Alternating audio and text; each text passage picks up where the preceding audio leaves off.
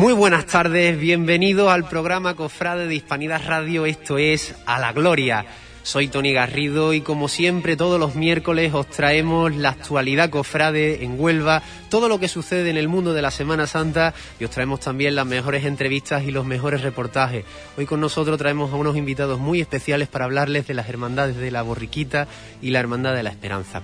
A continuación les hablaremos de todos estos detalles, de todas estas cofradías, pero antes como siempre tenemos que lanzar la pregunta del día para que ustedes participen por redes sociales y nos cuenten cuál es su respuesta y como siempre Alex Martínez muy buenas tardes, nos trae la pregunta del día. Muy buenas tardes, Tony. Pues la pregunta del día es ¿cuál es el lugar que más te gusta para ver la Semana Santa y el por qué? Pues ya saben, esa es la pregunta que tienen que responder. Pregunta, por cierto, patrocinada por IMASAP RV. Ya saben que, que, aquí pueden respondernos a través de las redes sociales Instagram en Cofradías Huelva, a través de la página de Facebook A la Gloria e incluso a través también del canal de YouTube Hispanidad Radio. Esa es la pregunta y si ustedes pues comparten su opinión a través de las redes sociales con nosotros, entrarán en un sorteo de un dibujo de la Virgen de la Amargura realizado por el onubense, el artista onubense Alonso Sánchez. Así que ya saben, participen y pueden entrar en ese sorteo para optar a ese, a ese concurso de, del dibujo de Alonso Sánchez. Vamos a comenzar hablando de la Hermandad de la Borriquita y para ello traemos a su hermano mayor, Abraham Cruz. Muchísimas gracias por estar hoy aquí con nosotros. Esta es tu casa. Bienvenido a Española Radio. Muy buenas, bien, muchas gracias. ¿eh?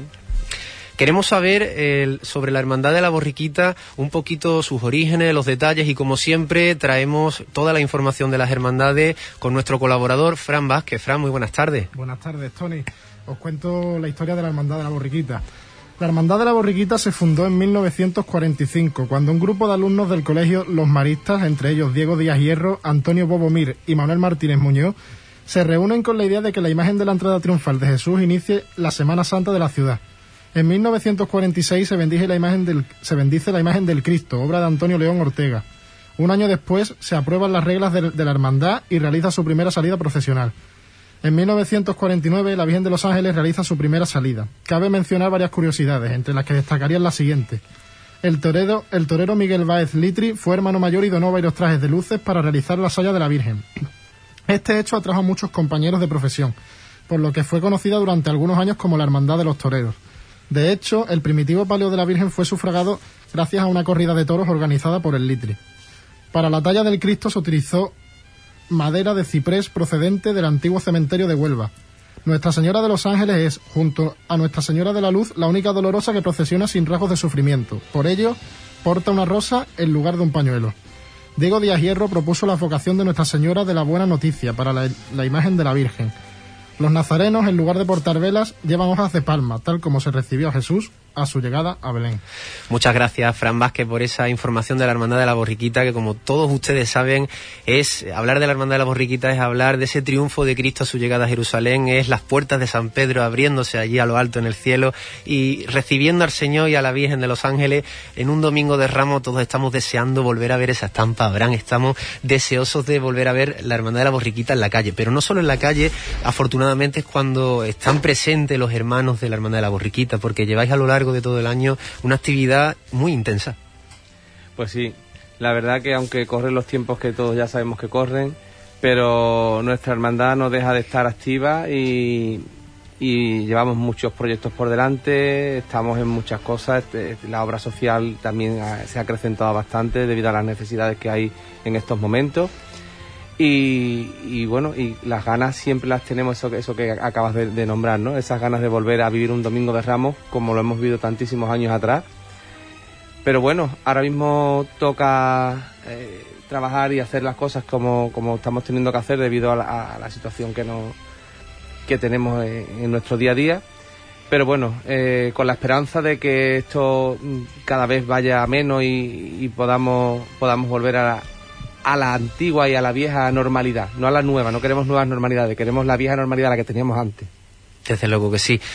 Eh, lamentablemente, ¿no? El, el, tema este de, de, la pandemia paralizó un año muy especial para ustedes. Cuéntanos, Abraham, qué, qué actividades teníais previstas para, para este año. Pues ciertamente, Tony, nos paralizó prácticamente recién comenzado. ¿no? Nada más nos dio lugar a inaugurar, eh, hacer nuestro, la presentación de nuestro cartel y, y un besamano extraordinario que hicimos al Señor un día 6 de enero y, a partir de ahí pues teníamos preparado unos cultos especiales, teníamos preparado una solemne pontifical eh, haciendo coincidir porque además nos coincidió perfectamente para hacerlo eh, en el mismo día que el Señor se había bendecido. Todo estaba cuando de repente nos, nos, sobresaltó esta pandemia que, nos cogió eh, de imprevisto y, bueno, se nos dejó pues apartado pues todo ese proyecto tan bonito. Mm, a raíz de ahí, bueno, pues todo lo demás que venía por delante, como era esa, un rosario vespertino con, con Nuestra Señora de los Ángeles, que se iba a presentar, como ya hemos hablado en algunos medios, de una manera especial, en un paso glorioso, con una iconografía distinta como estamos acostumbrados a verla el Domingo de Ramos. Eso se quedó por detrás, la procesión del Señor, que iba ahí también pues recreando un poco eh, esos eh, años fundacionales en un paso más pequeño, en eh, tallado en madera oscura, no, no dorado como lo, conocemos ahora mismo, solo el Señor en el paso, y, que íbamos a ir hacia la catedral, ¿no? hacia el primer templo de la diócesis, y de allí pues ya después sí tendríamos una procesión pues ya más gloriosa de recogida con nuestra banda, y eso también se nos quedó en el tintero. Y a partir de ahí pues venían muchas más actividades porque teníamos una exposición muy bonita, una exposición en la que se iba, vamos, una exposición en la que se iba a recorrer pues todos esos años, ¿no? Eh, donde íbamos a un poco pues a, mostrar pues los pues, cosas que teníamos anteriores en, nuestros enseres, los, diversos palios que ha tenido Nuestra Señora de los Ángeles, la, imaginería, las sayas como se ha comentado, eh, hechas de, trajes de luces, ¿no? de Litri y de Julia Paricio. En fin, una, una exposición muy interesante, tanto documental como patrimonialmente, ¿no?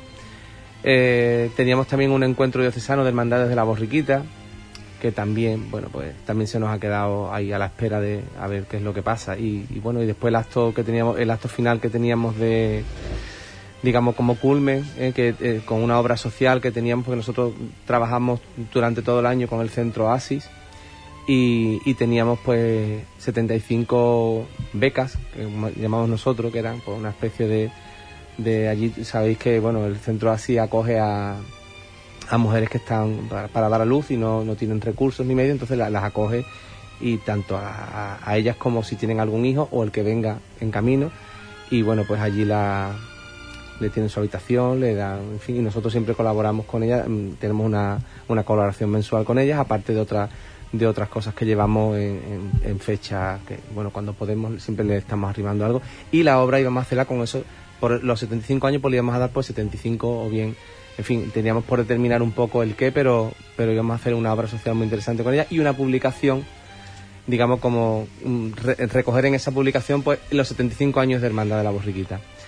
Cosas que se han quedado en el tintero, Tony, pero que la Hermandad no, no desestima de que eso se recupere. ¿eh? Ya veremos cuándo, en principio, mm, que Dios quiera que esto se termine y a partir de ahí pues volveremos. La comisión del 75 aniversario no está disuelta, está a espera de que esto concluya y a partir de ahí pues volveremos a retomar el tema y por supuesto queremos darle luz a todo eso que se ha quedado atrás. Pues muy importante eso que dices y muy valioso porque realmente la Hermandad de la Borriquita merece tener ese, esa serie de actos después de 75 años estando en Huelva. Si tenemos que esperar uno o dos más, bueno, como dices, no hay problema.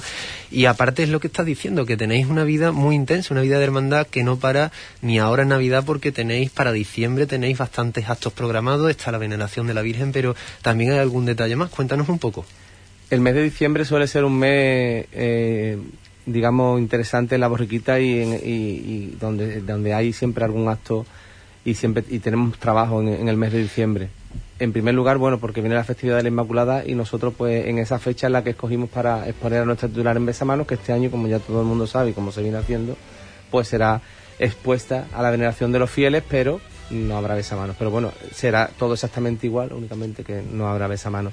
Pero eh, este año, pues, no habrá mano, pero habrá otras cosas interesantes y que serán hitos en nuestra cofradía y, en Huelva en, general, porque como ya conocéis los cofrades, pues la Virgen de los Ángeles va a recibir su primera corona, la cual, pues, bueno, no, nunca hemos visto nuestra imagen con, una corona, ¿no?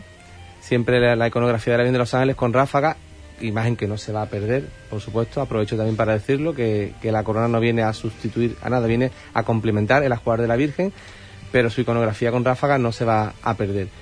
Bueno, pues el día, concretamente el día 5 de diciembre, después de la misa parroquial, tendrá lugar la, bendición de la, de la corona eh, y de una saya bordada nueva también que un grupo de, de 30 mujeres pues han tenido a bien regalarle a la Virgen.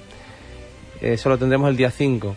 El día 7 y el 8 es la veneración a la Virgen y el día 8 también hay un acto muy bonito que es eh, la inauguración de la plaza Nuestra Señora de los Ángeles que ya el excelentísimo Ayuntamiento de Huelva nos otorgó el pasado mes de enero y durante este tiempo pues, ha sido imposible de llevar a cabo ese acto y se va a hacer ahora el día 8 de diciembre y se inaugurará también con un nuevo azulejo de nuestra Virgen que también es un poco especial porque bueno ya eso lo veremos en, ese día pero bueno es un azulejo que no es eh, no es una imagen de la Virgen reciente ni es una imagen que viene a, también a traernos a la memoria otros años de, de nuestra hermandad ¿no? Una historia muy bonita la que tiene la Hermandad de la Borriquita. Ahora repasaremos un poco todas esas anécdotas ¿no? o hitos a lo largo de la historia. A nosotros nos gusta comentar también lo que no solo la actualidad, sino la historia de la Hermandad en sí. Pero antes también te tenemos que preguntar por un proyecto muy ambicioso que, si no me equivoco, aprobasteis en diciembre del año pasado, puede ser en Cabildo, como es el techo de palio, ¿no? Cuéntanos un poco. Pues sí, eso es otra, otra cosa muy importante y otro paso muy importante que dio la hermandad de la borriquita porque lo dio la hermandad al completo, ¿no? La verdad que, yo estoy muy contento, así se lo hice a los hermanos en, el, aquel cabildo porque, bueno, el respaldo fue impresionante, eh, el salón donde se hizo ese cabildo estaba rebosado porque, bueno, parece ser que los hermanos pues estaban... Es que era una cosa que, bueno, estaba ahí pendiente pero no se terminaba de, de poner en marcha. Entiendo que porque, bueno, es un proyecto grande, ¿no? Es un proyecto grande y una hermandad como la borriquita que el número de hermanos tampoco es muy elevado pues bueno, pero yo cuando iniciamos la candidatura pensamos que eso era una cosa que teníamos ahí y, una ilusión que teníamos y teníamos que ponerla en marcha. Teníamos que ponerla en marcha y el cabildo pues, pues, pues nos dio la razón, pues diciendo los hermanos sí queremos hacer ese techo de palio y bueno, pues ahí se aprobó y a partir de ahí pues ya el, puedo decir que el techo de palio ya está en marcha, ya se está ya se está iniciando el bordado del techo y si Dios lo quiere, el, en febrero de, del año 2022 lo tendremos aquí para poderlo estrenar en el 2022. Una noticia muy buena la que nos estás dando porque de hecho, sabiendo que ibas a acudir al programa, muchos nos lo habían hecho. Lo de si vamos a ver en el 2022 el estreno del palio, si Dios quiere, esperemos que, eso sea posible. Digo si Dios quiere, Tony, porque bueno, todo está, eh, eh, digamos, emplazado y todo está controlado para que sea así, pero vistas las cosas que nos están sucediendo, mm, nunca se sabe. Entonces siempre hay que decir, si Dios lo quiere. Nosotros estamos viendo todo, todo el corazón y todo el alma para que eso mm, eh, sea así. De hecho, la borriquita eh, también he de decir que con la que está cayendo podíamos haber paralizado este y cualquier otro proyecto. La borriquita no ha paralizado ningún proyecto, todo va según se, según se ha aprobado y según las fechas marcadas, nosotros seguimos ahí. Y nos hemos quedado sin unas colombinas, que es un ingreso muy importante para una hermandad, por lo menos para la nuestra, y las que vienen no sabemos qué es lo que va a pasar. Pero bueno, estamos buscando otros otros recursos alternativos, ¿vale? Este año, por ejemplo, en, diciembre nosotros también hacemos el, Belén, ¿eh? que ya se está montando el Belén que, tenemos normalmente en Calle Rábida, ya hablaremos en otro momento de eso. También eh, el año pasado, por ejemplo, y el anterior hemos estado haciendo zambomba. Este año creo que no vamos a poder hacer zambomba. Bueno, pues a vender polvorones.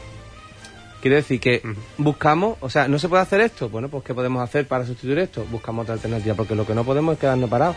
Porque, entre otras cosas, si el, si el proyecto va adelante y el plazo es el mismo, no podemos dejar de, de movernos, porque, porque si no, sí que no lo conseguimos.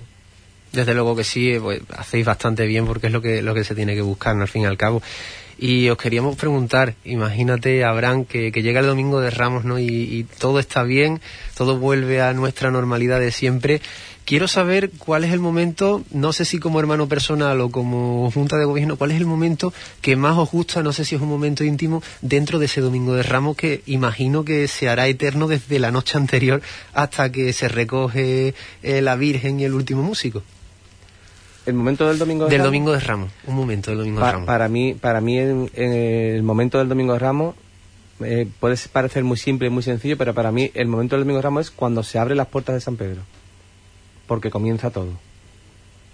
A partir de ahí comienza lo que nos gusta a todos los cofrades, comienza la Semana Santa y la borriquita se pone en la calle y, y, en fin, para mí es como el comienzo de todo. Entonces, a mí cuando se abren las puertas, se abren las puertas de San Pedro, para mí ese es un momento muy importante y que me, que me llena muchísimo. ¿Vale? Puede haber otros momentos bonitos, pero para mí es, yo diría, ese momento. Desde luego, si estamos escuchando tus palabras y seguro que todos estamos imaginando ese momento en el que se abren las puertas del cielo, ¿no? Como se dice aquí en Huelva, y, comienza el Domingo Ramos y la Semana Santa de una hermandad, o con una hermandad, mejor dicho, eh, bueno, muy significativa por, por el valor, ¿no? Que aporta de este inicio de Semana Santa, pero también por, por todos los detalles que tiene, porque vemos el, el uso de las palmas, eh, las niñas hebreas. Cuéntanos cómo, cómo valoráis, cómo veis desde dentro el que Huelva pues os distinga la borriquita como, como esa cofradía donde todo comienza.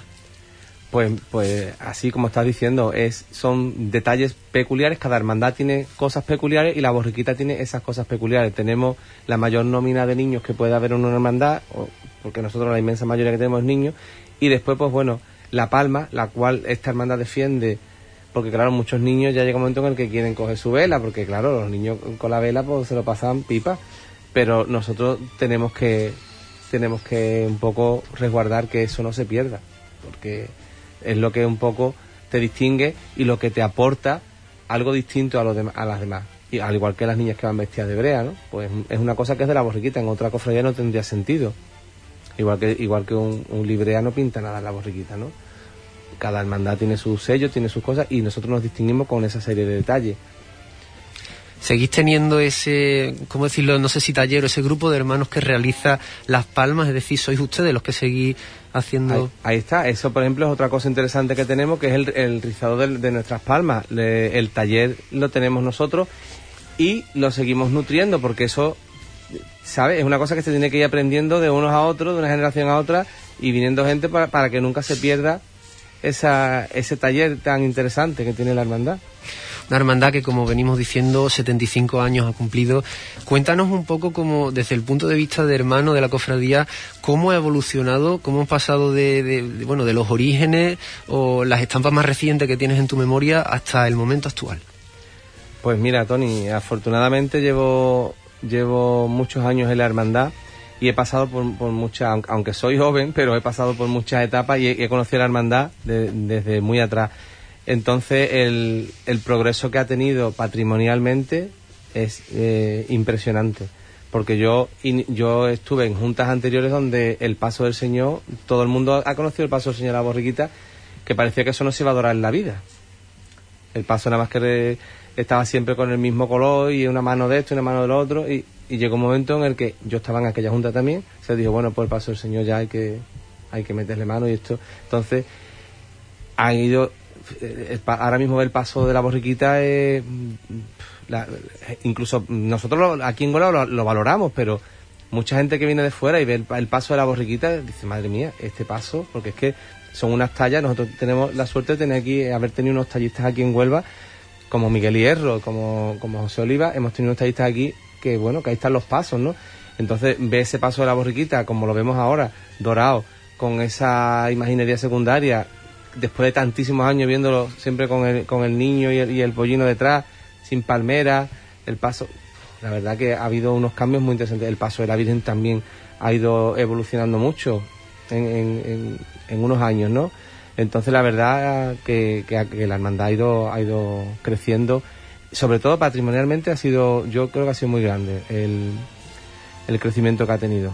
En todo, ¿eh? porque incluso en los cuerpos de, litúrgico igualmente, tanto la borriquita como otras muchas, ¿no? Que eso antes aquí, bueno, tú sabes cómo iban, ¿no? Los cuerpos de corto, un par de monaguillos aquí, otro allí y poco más.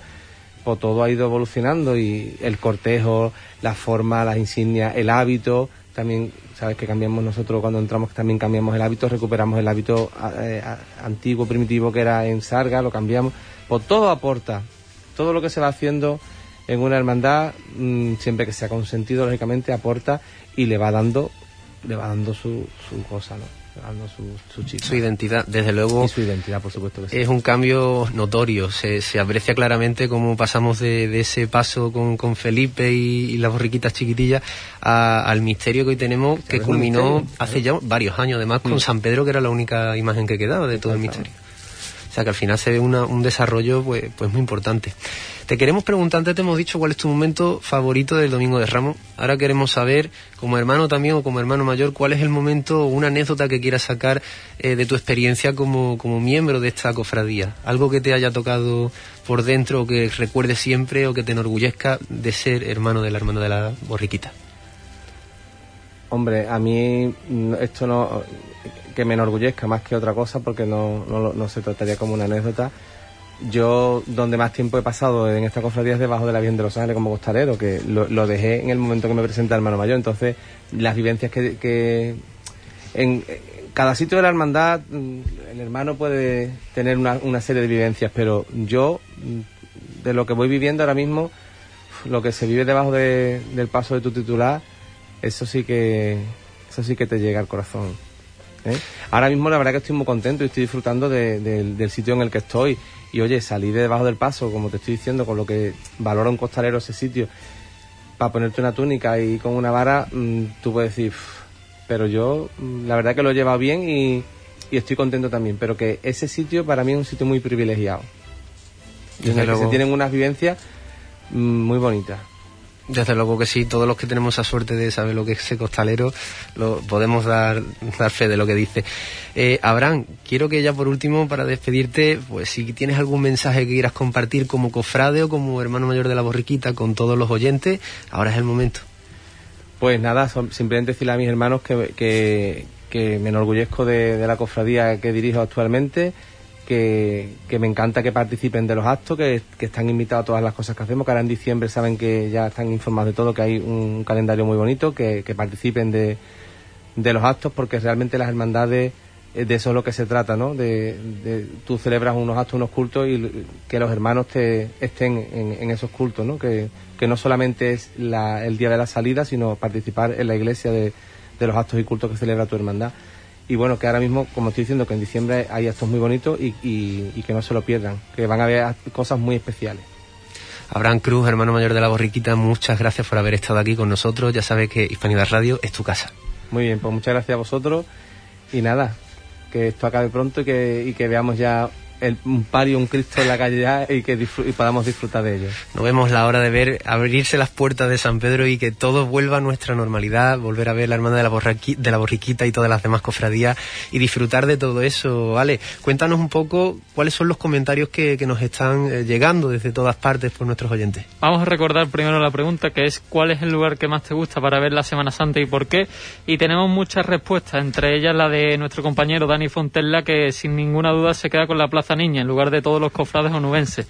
José Miguel Carrillo Leva que se queda con la esquina de la Iglesia de la Concepción, un lugar increíble para ver cualquier hermandad, sin ninguna duda recomendable a cualquier cofrade. Jagoba López que se queda con la salida de la carrera oficial, donde las hermandades se recrean despidiéndose de Huelva para dirigirse a sus respectivos barrios. Y por último, Daniel Ruiz, que hoy responde en nombre de su hermano pequeño, que le dice que donde más le gusta ver los pasos es en el palco de sus abuelos, que se encuentra al lado de las Agustinas. ¿Y tu momento, Alex? Pues yo me quedo con la calle del Gobernador Alonso, donde muchas cofradías reviran pues para irse a la carrera oficial. Todos tenemos un momento o incluso varios momentos y bueno, nos gusta saber cuál es ese momento especial que ustedes tienen con la Semana Santa de Huelva y hablando de la Semana Santa de Huelva, de una imagen en concreto que no procesiona, pero que tiene muchísima devoción, les traemos un reportaje hecho por nuestro colaborador Álvaro Vallé sobre el cautivo de San Pedro, hablando también de la parroquia de, donde está la Hermandad de la Borriquita. Una imagen que tiene mucha devoción y que también tiene su historia, así que ahí tienen ustedes ese reportaje, ese vídeo sobre el cautivo de San Pedro. Es una de las imágenes cristíferas más devocionales de nuestra ciudad. Los inicios de la gran devoción a esta imagen se remonta a los años posteriores a la Guerra Civil Española. Tras quedar derruidas la mayoría de iglesias e imágenes de nuestra ciudad, el párroco de San Pedro, don Julio Guzmán, se propone recuperar la devoción perdida hacia Dios a través de las imágenes, reponiendo así el culto en la parroquia mayor del barrio alto de Huelva, quizás la más perjudicada de las iglesias de nuestra ciudad. De este modo, en 1940, encargaría a José Vidón la talla de un Cristo cautivo para la parroquia, firmando el contrato de la realización de la talla el mismo párroco y su coadjutor, José Muñoz.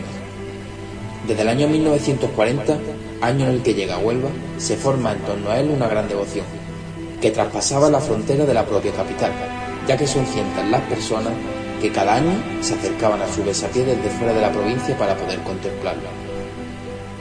Los primeros viernes de marzo, día de su onomástica, y en la que el Señor se encuentra en besapié, podemos ver largas colas de fieles que llegan hasta la plaza de San Pedro e incluso pasan por la sacristía de dicho templo. De hecho, gracias a esta gran devoción, se propone hacer este besapié e incluso se le encarga un retablo para él. El besapié se mantiene durante todo el mes de marzo y durante la Semana Santa se pone en el altar de la patrona de Huelva, junto a la puerta de la sacristía de la Mayor de San Pedro. Gracias a su grupo parroquial se recuperan los cultos al Señor, así como su triduo. Además, desde 2010, cada cuaresma se lleva a cabo un solemne Via Crucis por las calles de la feligresía de la parroquia. Como dato de interés, este cautivo procesiona el 6 de marzo de 1949, promovido por la archidiócesis. También se cuenta que esta imagen es una retalla del romano desaparecido, del también desaparecido misterio del traslado al sepulcro de la Hermandad del Santo Entierro de nuestra ciudad. Podemos, desde aquí, asegurar que es simplemente una leyenda urbana, ya que este romano se encontraba en el campanario de San Pedro y fue quemado en los tristes sucesos de la Guerra Civil.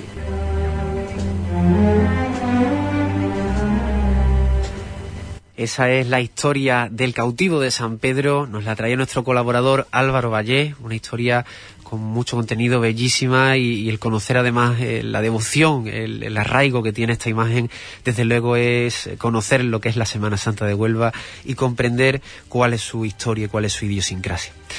Hemos hablado antes de la cofradía de la borriquita y ahora queremos hablarle de una cofradía más que centenaria, una cofradía del miércoles santo cuya titular está coronada. Ya van viendo ustedes por dónde vamos, quedan dos opciones, pero es una cofradía además que tiene mucho, bueno, muchas raíces marineras, muchas raíces eh, ancladas en la antigua iglesia de San Francisco. Yo creo que ya saben ustedes de qué cofradía estoy hablando y no es otra que de, de la Hermandad de la Esperanza.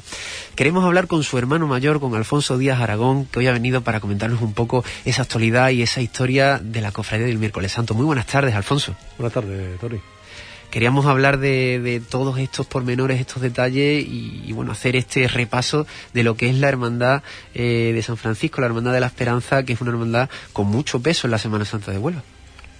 Pues sí, eh, en primer lugar, muchas gracias por invitarme y, trataré de, explicar lo que yo sé de la hermandad y, en fin, lo que tú me preguntes, pues estoy dispuesto a irlo desarrollando poquito a poco. Nos gusta hablar de la historia de las cofradías y para ello, como siempre, nuestro colaborador Fran Vázquez nos comenta brevemente un poquito de, de, la historia de cada hermandad. En este caso vamos a hablar un poco de la Hermandad de la Esperanza.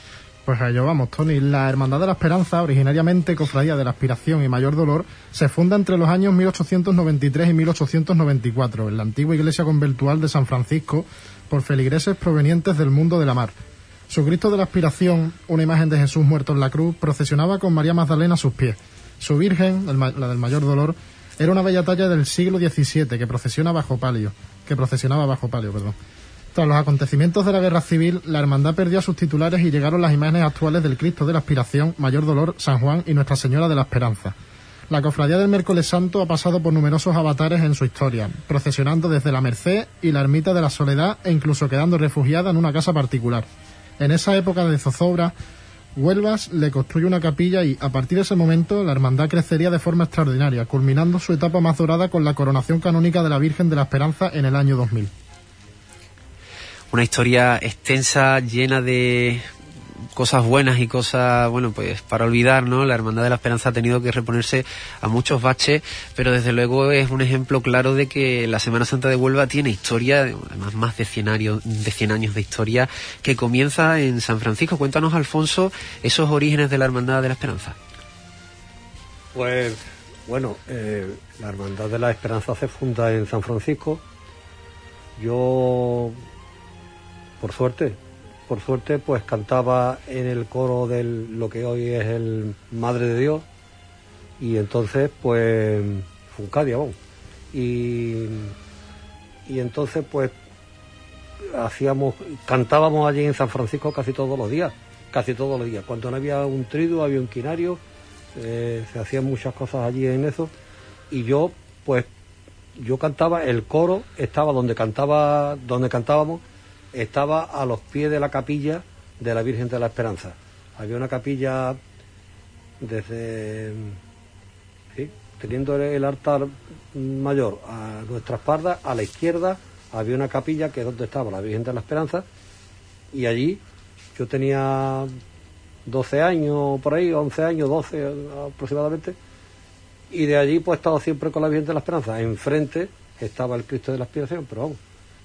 Entonces yo no era hermano de la hermandad, pero conozco la historia de la hermandad pues desde entonces, más o menos. Desde el año 62, 63, pues más o menos ya no he dejado a la, a la hermandad, ¿no? En el año 77 me hice hermano de la hermandad y a partir de ahí pues ya siempre he estado en junta de gobierno, de costalero, de capataz y conozco algo, algo bastante de la, de la historia de la hermandad. Una historia que pasó por muchos baches, porque en un principio eh, la cofradía, bueno, pues mm, se funda con un Cristo de la Aspiración, con una Virgen del Mayor Dolor, pero en la Guerra Civil, bueno, pues las imágenes se pierden y hay una anécdota muy curiosa y es que la Virgen del Mayor Dolor, eh, bueno, como no se ha quemado, no procesiona en este caso una, una estampa, ¿no, Alfonso? Un marco. Una foto que está allí en la, en la capilla. Eh, una foto que además es muy curiosa. Yo le recomiendo a las personas que vayan allí que, miren al entrar por la puerta lateral, chiquitita, eh, miren hacia arriba y, está el cuadro de que procesionó. Eh, era una fotografía grande de medio cuerpo, más o menos. Y tiene una cosa muy curiosa que son la Virgen mm, procesionó con, con, una ráfaga y para cogerle la ráfaga se le hicieron unos taladros a, porque no era papel, era como un cartón, ¿no? Y se le hicieron unos taladros y procesionó a la Virgen con, en, el, en, el, paso con, y es curioso porque se ven los agujeritos del, de haberle taladrado. Haberle taladrado los, los pues se le ven los agujeritos. Y una historia que, que bueno, es desde luego muy curioso y, tan curioso como que también la hermandad tuvo un, Cristo del gran poder. Yo eso no lo he conocido, pero sí eh, lo he escuchado. Tuvo un, un Cristo del gran poder, pero del cual no se sabe nada, ni a dónde fue a parar, ni si lo tiene alguien. No lo sabemos, no lo sabemos. Sabemos la historia más reciente, eso sí. un año, me parece. Un año creo que procesionó. Sabemos que la hermandad, bueno, pues tuvo que abandonar San Francisco, pasó por... 63. Y pasó por, por varias, por varios, vamos a llamarlo, por la Merced, por varios sitios. Alfonso, cuéntanos un poco. Pues eso, es, eso fue la travesía del desierto nuestra. Eh, mm, fuimos de un lado para otro, de uno para otro, uno para otro, y pidiendo posada, ahora que en este tiempo pidiendo posada y en la Merced estuvimos eh, hasta que ya de la Merced nos dijeron un año, bueno, pues aquí ya, este año salís aquí, pero ya no, no volvéis más. Fue el año que nos quedamos, eh, que se recogió la hermandad en, en, el almacén de la calle Santa María, que ahora, ha fallecido este hombre, eh, el de la casa de bebidas que hay allí, de... no me acuerdo cómo se llama este hombre. Y Rebola, Rebola, que nos cedió el, almacén, que no estaba ni terminado. Hay una anécdota de aquel tiempo, que yo no... Yo en aquel tiempo era costalero del Cristo y entonces, eh, cuando entró el Cristo dentro, eh, como natural entró después la, la, Virgen. La Virgen, por lo visto, la habían medido. Habían medido la puerta, era una puerta de construcción, no estaba. Eh, no cabía, no cabía, pues quitándole, había que quitarle los zancos, yo no me acuerdo muy bien de aquello. Pero lo cierto es que aquello allí se formó un follón grandísimo. Nosotros, los costaleros del Cristo, haciendo un cordón para proteger un poco el paso y tal cual. Pero aquello había allí una cantidad de gente increíble. Y entonces la gente empujaron luego y la Virgen entró sin quitarle los zancos, sin quitarle nada. Y allí no rozó nada en el dintel de la puerta de grande de obra. Fue una cosa curiosa. Ya después, pues la Virgen estuvo allí hasta el domingo de resurrección, o la Virgen y el Señor. Y y no se nos ocurrió de medir, pero teníamos que haber medido después, a ver por qué había entrado la Virgen, cuanto antes la habían medido a otras personas y no entraba. No entraba, no entraba a menos de que se hiciera ahí una maniobra, se le quitaran los zancos, la parte de abajo, ¿qué? Una historia.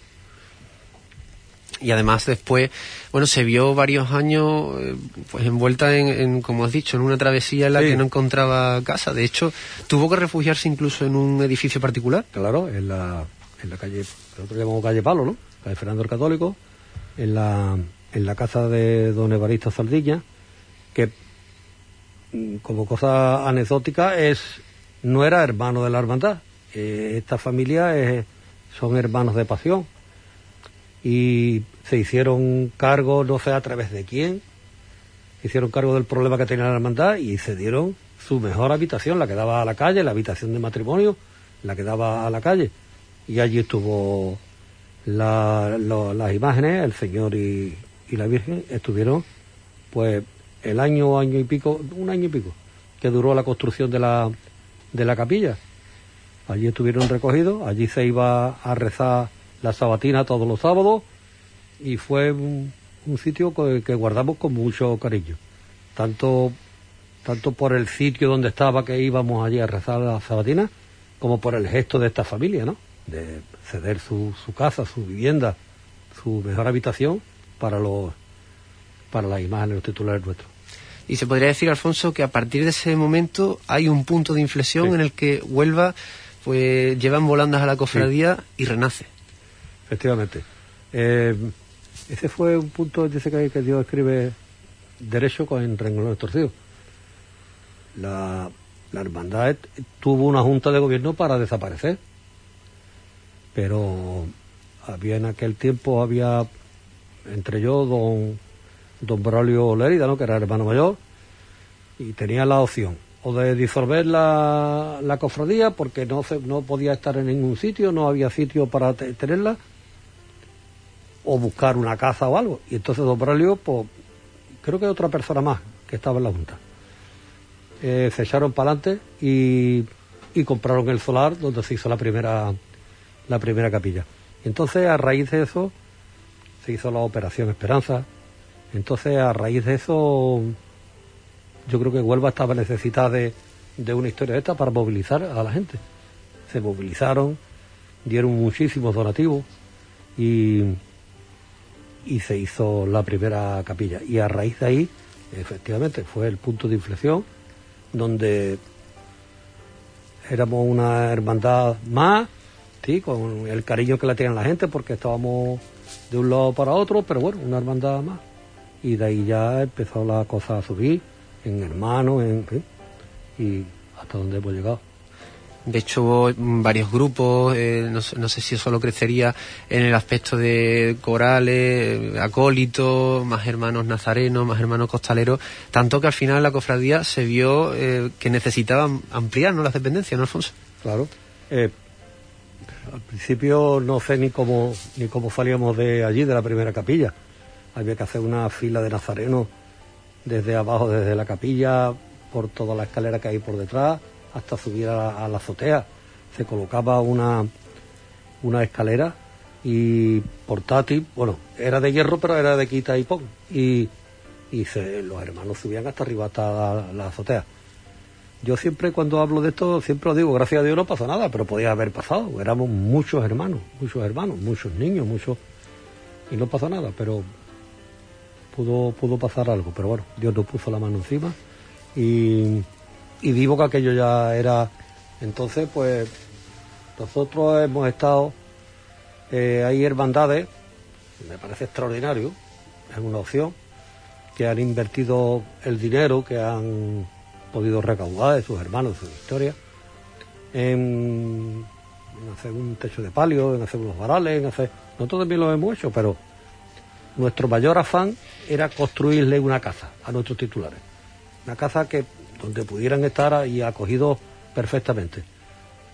Porque como mm, lo hemos pasado tan mal con el, con el tema de, de la del sitio donde tenían que estar nuestras imágenes, pues cuando hemos tenido algo de dinero y una casa de al lado se ha puesto a tiro, podemos decir, pues hemos ido a, a por ella. Y así compramos la casa de, de la izquierda, que es donde está la capilla ahora, y compramos después, lo último, la casa de la derecha. Y hay algunos que están diciendo que vamos a seguir. ya no sé si, bueno, de momento no sé si dentro de unos años podremos seguir, porque como al lado hay hay una casa que tiene es una casa de las antiguas que tiene dos plantas, pues la gente se fija en eso. Bueno, ¿y esta casa por qué no te compro? Bueno, compra. No, usted, que se lo digan a los propietarios. Claro, que se lo digan a los propietarios, que dieran, hicieran un donativo a la hermandad, ya que llevan tantos años allí al ladito. Pero ahora mismo es complicado, pero bueno, no digo que no, no digo que no. Entonces, en ese momento, y, bueno, permíteme que recuerde el, repaso que estamos haciendo para que la gente tenga un poco de conciencia, sobre todo de las cofradías más antiguas, cuál es su trayectoria, porque hay muchas anécdotas que no conocen.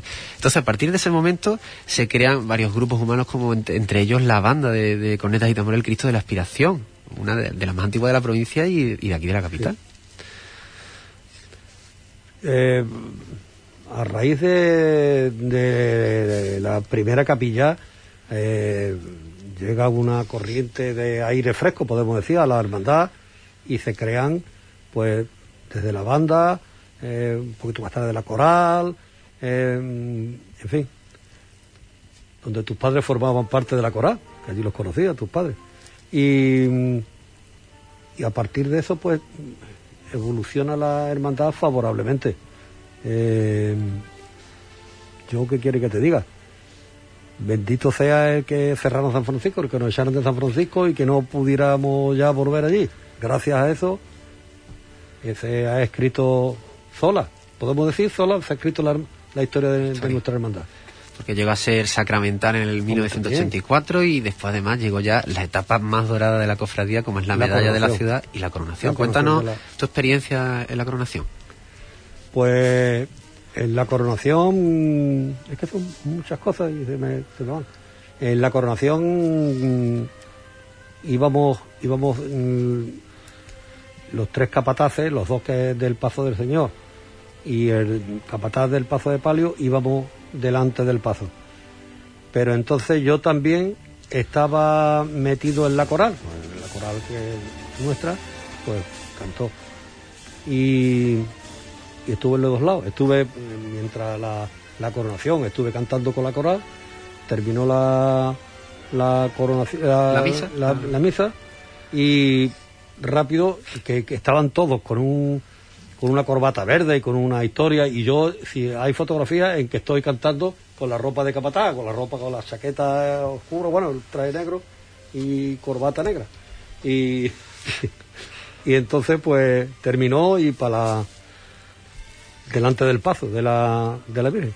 Y fue un día muy, muy bonito y muy emotivo y que se recuerda con mucho cariño y fue muy bien acogido por la gente de Huelva, la coronación y en fin. Para mí fue una cosa muy importante.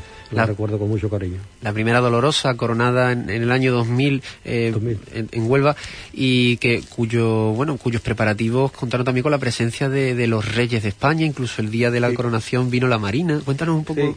Eh, vino el tercio sur de la infantería de Marina con, con la banda de música de ellos y un no sé cómo le llaman un grupo de soldados que desfilaron y eso en aquel tiempo, unos días antes, se hizo una, esto, una exposición los esplendores de, Esperanza, que se llamaba.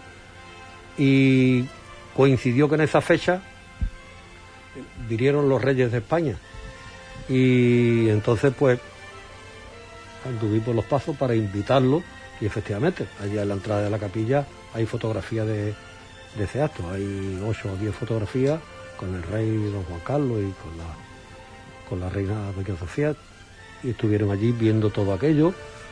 Y estuvo un grupo muy reducido de mm, personas de la Junta de Gobierno, pues no podía por cuestión de seguridad y eso, pues algunos muy, muy pero fue también un momento que algunos no pudimos estar, pero tenemos la fotografía y, en fin, y lo guardamos con mucho cariño todo esto. Y después de este recorrido para que los oyentes conozcan un poco cuál es la historia de la Hermandad de la Esperanza, llegamos al momento actual. Cuéntanos, Alfonso, eh, ahora mismo, pues qué proyectos o qué, qué día a día se está llevando a cabo en la Hermandad de la Esperanza. Pues a- ahora mismo estamos con el relentín bajo, podemos decir, ¿no? Porque es que ahora mismo no se pueden hacer eh, cosas. Eh, estamos, nuestros cultos están ahí, ¿no? Ahora empezamos con la, con la, con la Inmaculada, con la Vigilia Inmaculada, pero no como nosotros nos gustaría de hacerlo, con las precauciones que nos dicen que tenemos que tener, con el aforo de la capilla y no puede haber besamano, en. Pero la Virgen se va a montar como si estuviera en besamano, todo, todo igual que siempre. Y con una ilusión muy grande, pero las circunstancias son las circunstancias que no las podemos cambiar por el bien de todos. Será distinto porque estos cultos de la Inmaculada, pues la vigilia no será a las once y media como suele ser el día 7 de todos los años, será antes. a las 7 de la tarde.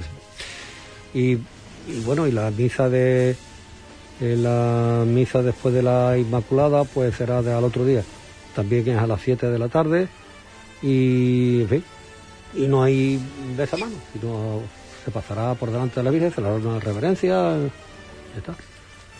También había un, un concierto de la banda ese día, el día de la, el día de la Inmaculada había imposición de medallas a los nuevos hermanos de la banda, pues no se puede hacer, no se puede hacer, porque están las cosas, las cosas así, Claro. pero bueno, Y además es un mes muy especial, el mes Sí. de diciembre, porque también tiene lugar el triduo y la función triduo. principal de la Virgen. por el trigo y el igual, eh, la Virgen estará allí en un sitio preferente como es natural, se bajará, pero con las limitaciones que nos imponen la, la autoridad eh, civil y las autoridades sanitarias y, en fin, y nosotros lo aceptamos porque sabemos que es bueno es bueno para todos.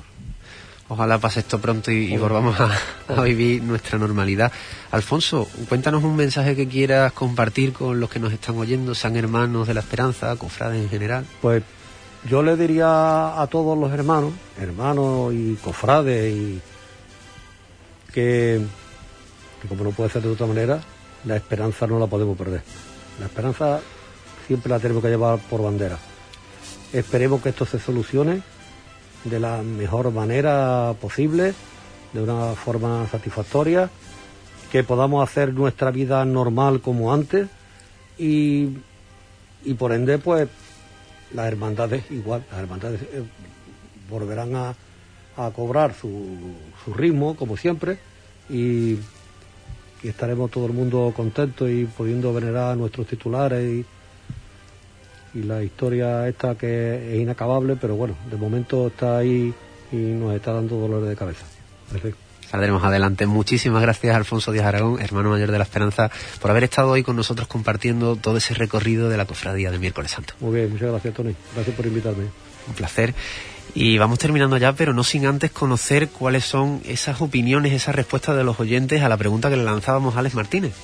Pues Eduardo Cordero que nos dice que le gusta mucho el Porsche de San Pedro cuando baja por la cuesta, ya que es preciosa esa revirada tan complicada y el trabajo tan perfecto que tienen que hacer los costaleros.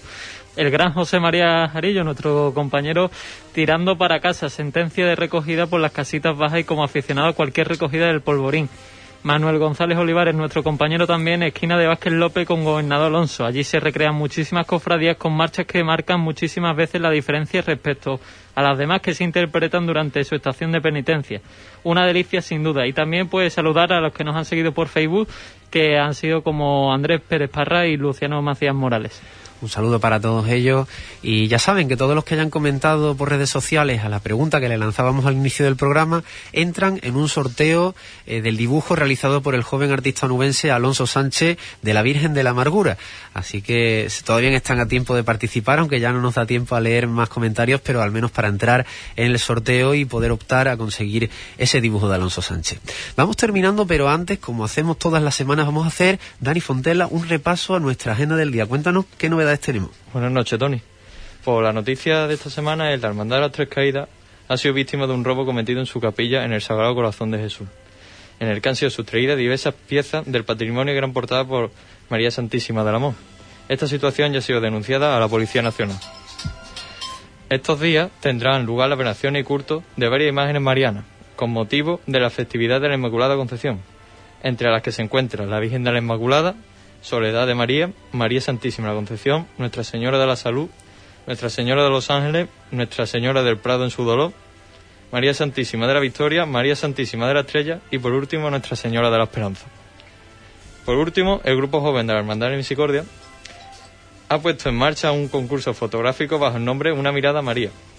La peculiaridad de este concurso es que solo se podrá participar con imágenes captadas el próximo día 8 de diciembre, durante la función principal y versión a la Virgen de la Concepción. Esas eran las noticias del día, la- de la semana, la agenda de las cofradías, la actualidad. Ya saben ustedes que siempre se lo mostramos todas las semanas.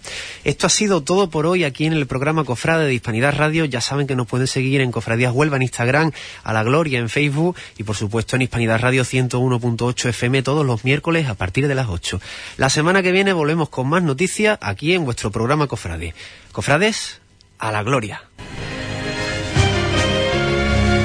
La Gloria, tu programa cofrade en Hispanidad Radio, con Tony Garrido.